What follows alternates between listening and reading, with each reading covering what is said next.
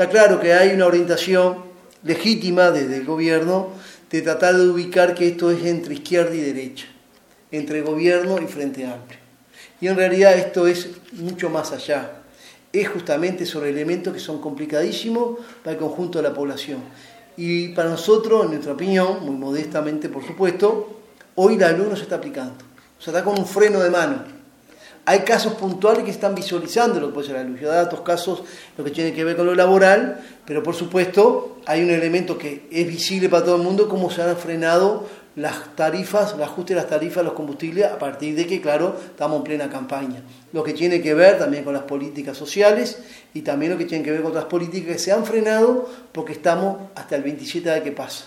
Entonces, por supuesto, desde que después del 27 tenemos mucha confianza en nuestros militantes y en el pueblo uruguayo para poder lograr derogar estos 135 artículos de la luz, porque si no el escenario no es terrorismo esto, vamos a ver la aplicación de la luz pura y dura que realmente va a ser realmente nociva para el conjunto de la población. ¿verdad?